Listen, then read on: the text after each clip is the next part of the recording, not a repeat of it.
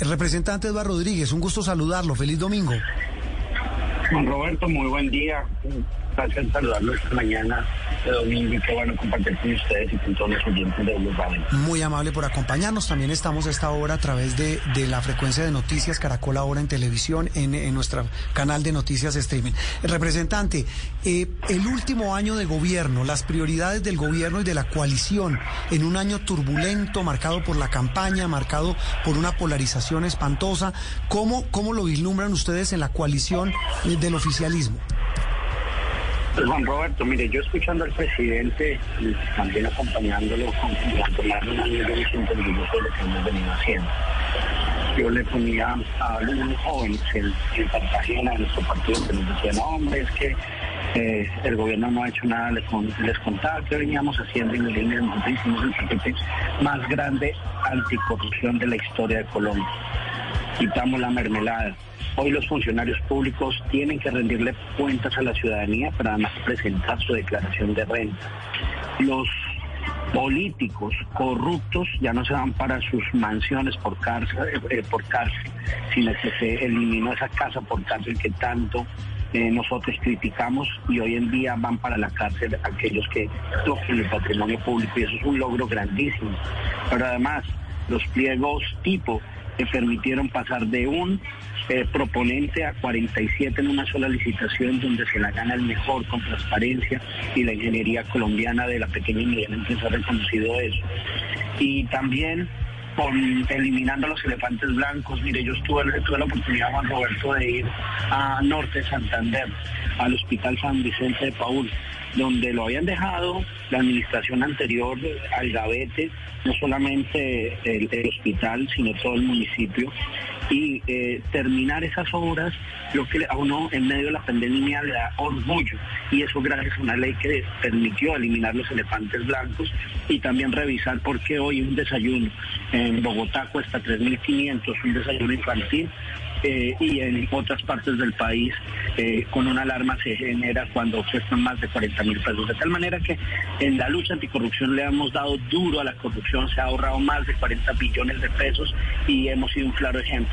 Y les contaba a estos mismos jóvenes cómo eh, abrimos, o mejor concluimos con obras de infraestructura grandes que eran digamos que un sueño para el país, el túnel de la línea, el puente Pumarejo, el túnel del Toyo que saca a, o conecta Medellín con Urabá, eh, toda la infraestructura del Valle del Cauca y una obra muy bonita, Juan Roberto, conectar por fin, sí, que cerró en la Plaza de la Vía a El Chocó, a Quibdó, tanto con, por Pereira como por Medellín. Representante. tiene que empezar es a mirar todos los logros que ha tenido el presidente Duque y empezar ahí sí a cacarear los huevitos.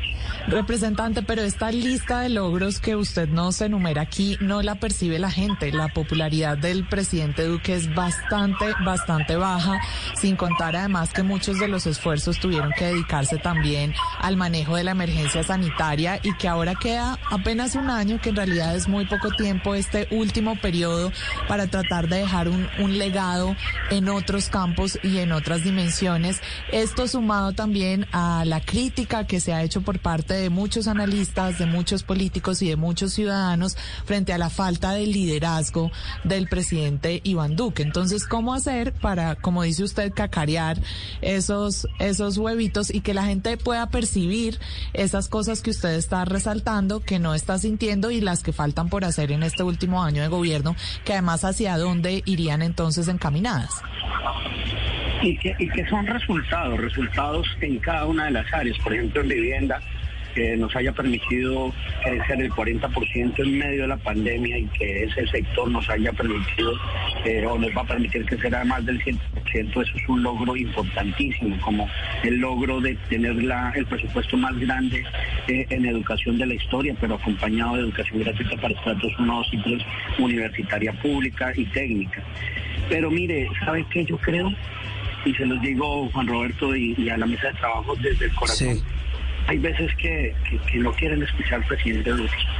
No sé si es por, por lo que se ha sembrado con Uribe, eh, y yo creo que es una mea culpa, no le echemos la culpa a los demás, nosotros tenemos que asumir responsabilidades y con humildad ir a mostrar cada una de las ejecutorias que sin duda son muchas, son grandes y han transformado el país. De tal manera que aquí lo único que hay que ir a hacer es pedagogía, contarle a los ciudadanos y pues Así como decía mi mamá, obras son amores y no buenas razones. Mm. Las obras están hechas y la vida de los ciudadanos se ha transformado de tal manera que, eh, pues para reflexionar por qué no le está llegando el mensaje a los ciudadanos y me da culpa de que nosotros mismos ni siquiera nos sentimos orgullosos a veces en la bancada de todos los grandes logros que ha tenido el gobierno del presidente Duque y que son nuestros logros para ahora, la verdad. Representante, y ahí hablemos un poquito de política, porque hablábamos con, con sus colegas del Congreso del Partido Verde eh, hace un rato sobre lo que está pasando en la izquierda y en la centro izquierda. Y como bien decía Julián, hablemos de lo que pasa en la derecha y la centro derecha,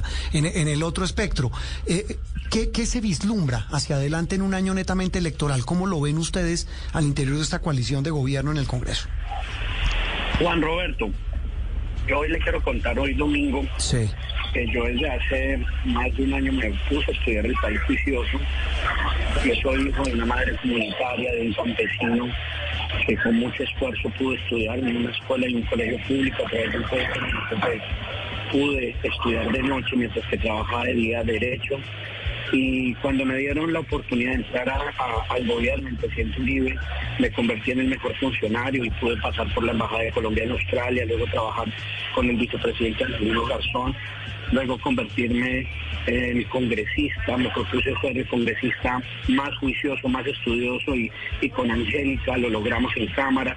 Eh, ella pues en su sector, yo en el mío, pero pudimos transformar muchas cosas que estaban mal en el país, como la compra y venta de votos. Pude, pude judicializar el cartel de la soga, que es la corrupción más grande que ha existido en la historia colombiana. Y además, digamos que pudimos eh, trabajar por algo que a mí me enorgullece y es el medio ambiente, hacer un paquete ambiental extraordinario, empezando por el no consumo de bolsas plásticas. Eso me dio a mí digamos que, que, la oportunidad de que los ciudadanos me premiaran y tener en el 2018 una votación muy alta, la votación más grande de la historia de la Cámara, pero esa votación es para tener responsabilidad y humildad y seguir profundizando los problemas, mejor, seguir profundizando para solucionar los problemas del país. Y por eso desde hace un año eh, decidí que si bien es cierto, estoy muy joven, eh, los jóvenes estamos llamados a tomar el liderazgo de la nación y por eso no solamente decidí prepararme, capacitarme, estudiar el país, que el país me, me cupiera en la cabeza, sino que hoy hemos construido una serie de propuestas y por eso presenté mi nombre a la presidencia de la República, no guiado por mí, sino por empresarios, sindicatos y una serie de, de ciudadanos que dicen, oiga, mire, ojo que en el Centro Democrático hay un sector que es de pronto un poco radical. Y yo les decía a ellos, mire, lo primero que hay que hacer es unir al partido. Que María Fernanda, que Paloma, todos todos, absolutamente todos tenemos que poner para ponernos de acuerdo sobre unas ideas concretas y después irnos a ganar el corazón del país. Yo estoy plenamente seguro, Juan Roberto. Pues eh, lo seguiremos llamando, repito, de todas las orillas, seguimos, lo seguimos oyendo a todos porque pues la idea es que nuestros oyentes y ahora televidentes de Noticias Caracol ahora que observan este programa de Sala de Prensa Blue pues tengan ese juicio de valor en un año definitivo. Representante, muchas gracias. Un abrazo. Juan Roberto, gracias y un saludo lleno de afecto. Eduardo Rodríguez, escuchamos a los de la izquierda, la coalición, bueno, coalición no, es que eso está más roto, lo del Partido Verde, es que coalición, lo del Partido Verde. Y ahora escuchamos, eh, acabamos de escuchar a Eduardo Rodríguez del Centro Democrático hablando de lo que pasa en la centro derecha. La centro izquierda rota, la centro derecha diciendo que su meta es ganarse el corazón de los colombianos en un año electoral. Seguimos en sala de prensa. Opinión, análisis y mucho más aquí en Sala de Prensa Blue. Estamos con ustedes aquí en las frecuencias de Blue Radio, en Sala de Prensa Blue y repito también a partir de hoy a través de Noticias Caracol Ahora, el canal streaming de noticias de Noticias Caracol Televisión. Nos pueden sintonizar, repito, a través de nuestra plataforma en YouTube y en las aplicaciones de Noticias Caracol. Ahí encuentra Noticias Caracol ahora. Antes de hablar de, de, redondear el tema político con nuestro siguiente invitado, una cosa maravillosa. El viernes en la tarde, eh, la alcaldía local de Chapinero publicó un video en su cuenta en Twitter donde se ve en la vereda del Verjón esto es cerca, muy cerca de Bogotá, por supuesto, jurisdicción de Bogotá, un oso de anteojos Ay, bellísimo, sí. Lo están monitoreando y se ha convertido, repito, en la sensación eh, eh, este, este ejemplar de esta especie en peligro de extinción eh, muy cerca a Bogotá. Hemos tenido varios episodios con animales en nuestra ciudad, ¿no? Recuerda usted el venado también que fue rescatado y está en su camino de recuperación. Así que un poco más de vida salvaje nos viene bien en esta ciudad. En el caso del venado hay que decir, Juliana y oyentes, que pues sí, muy lindo el venado, pero era que alguien lo tenía de mascota. Claro, allí tocó rescatarlo y además hacer todo el proceso de recuperación de su salud, porque una de sus patas estaba bastante maltratada y demás, pero afortunadamente ya va. Bueno, y de la este fauna silvestre, hablemos de la fauna política. Me da pena ser tan peyorativo. Don Aurelio Suárez, eh, compañero y amigo de, de Mañana Blue, gusto saludarlo hoy domingo. ¿Cómo ¿Cómo va? Mucho gusto, un, feliz domingo, Juan Roberto, a usted, a Juliana y a todos sus oyentes. Eh, voy, voy a ser infidente, me, dice nuestro productor eh, Jacobo que lo cogimos en vueltas de carro, ¿qué es lo que está haciendo? Sí, sí, sí, estoy haciendo mantenimiento aquí de los 5.000 kilómetros. ¿Y qué tal? Bien. Ahí, lo importante no es lo del carro, sino lo que vale, ¿no? Pero eh, bueno. ¿qué, el, ¿Cuánto vale un mantenimiento de un carro? Yo ya ni sé cuánto... Pues, pues, pues yo creo que no vale menos de... Está entre 600 y un millón. Es el golpe de hoy domingo. O sea, un millón de pesos para decirle a uno el carro está perfecto. Sí, para ponerle cositas y cositas. Y cositas. Bueno, don Aurelio, de la mecánica, hablemos de política. Esta semana pues ya hemos hablado con eh, representantes del Partido Verde, también del oficialismo, de la coalición de gobierno. ¿Cómo pinta este año político, Aurelio? Eh, comentábamos usted y yo el día de la instalación del Congreso que pinta muy confuso para unos y para otros, para la izquierda, la centroizquierda, la derecha y la centroderecha. Eh, sí, Juan Roberto, pero yo pienso que se dieron claramente tres líneas por los distintos hechos. Es decir, hay hechos distintos que acaecieron. Por ejemplo, el discurso del presidente y los aplausos cerrados de, su, de sus barras bravas, digámoslo de una manera. Por otro lado, la contradicción que se presentó alrededor de la segunda vicepresidencia del Senado. Y de todos estos hechos uno puede inferir que, digamos, por lo menos se notan tres grandes líneas de la política en Colombia una línea que va a cerrar filas en torno al gobierno del presidente Duque, que creo que la parte de lo que es la coalición de gobierno, quizá incluso cambio radical, el Partido Conservador y, y, la, y el Centro Democrático, si se ponen de acuerdo con un candidato, habrá elementos de la U que se prendan para allá. Está clarísimo que en el lado de la izquierda y centro izquierda hay dos grandes bloques el llamado pacto histórico de Petro, el del pretirismo, y la coalición de la esperanza que tiene al Partido Verde, al Grupo Dignidad de Jorge Enrique Robledo, al grupo de Juan Fernando Cristo, de Juan Manuel Galán y por supuesto a Sergio Fajardo. A mí realmente lo que, sobre lo que yo estoy viendo, Juan Roberto, es si hay un espacio entre esos bloques de izquierda y centroizquierda y el bloque de derecha del presidente Duque, saldrá por ahí otra línea adicional donde estén Juan Carlos Echeverri, Enrique Peñalosa, los que están recogiendo firmas hasta dónde eso va a quedar absorbido. Esa es una pregunta que, digamos, todavía no tiene respuesta clara. ¿Terminarán uniéndose todos alrededor del candidato que salgan de esos dos bloques? Esa es realmente la, digamos, como el, el, diseño, el, el bosquejo que uno puede hacer alrededor de los hechos que acaecieron el 20 de julio pasado. Aurelio, y en ese escenario, ¿qué rol juega el presidente Duque? Que obviamente pues no puede incidir en política, pero cuya gestión también define en gran parte la posición de la derecha y la centroderecha del país y que su figura como presidente ha sido también un factor de división en ese sector político de Colombia. Pero el presidente hizo un discurso bastante polarizador, bastante polarizante.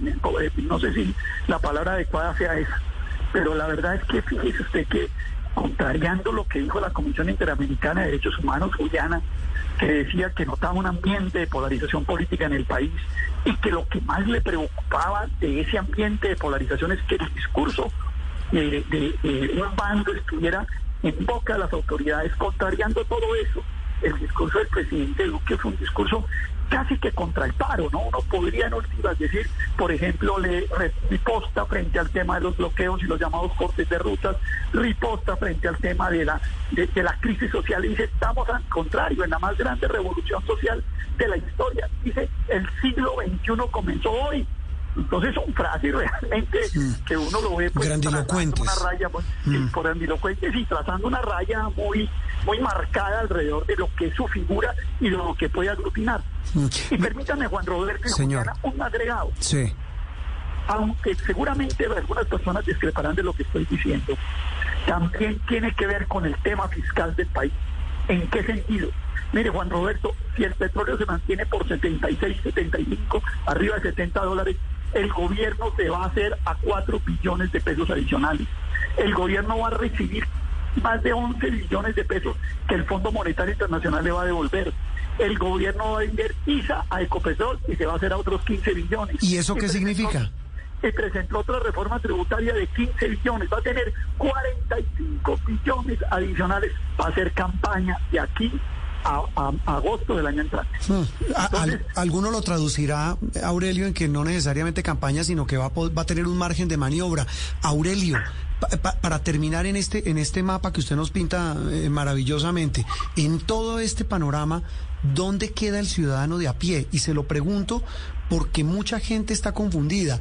Usted dice, mire, mire lo que pasa en la izquierda y centroizquierda, mire lo que pasa en la, en la derecha y centroderecha. Y, y los grandes nubarrones, las grandes preguntas son en el famoso espectro de centro. ¿Dónde queda la gente, el ciudadano, que pues es el que al final del camino va a tomar la decisión? Los jóvenes Y- también, Y los jóvenes de tomar eh, eh, eh, una decisión sobre el, el rumbo político que asuma Colombia a partir del año entrante.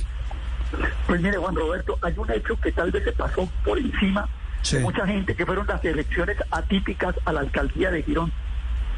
No sé si usted tomó nota. No, ¿qué pasó allí? En Girón el 65% de la gente votaba frecuentemente.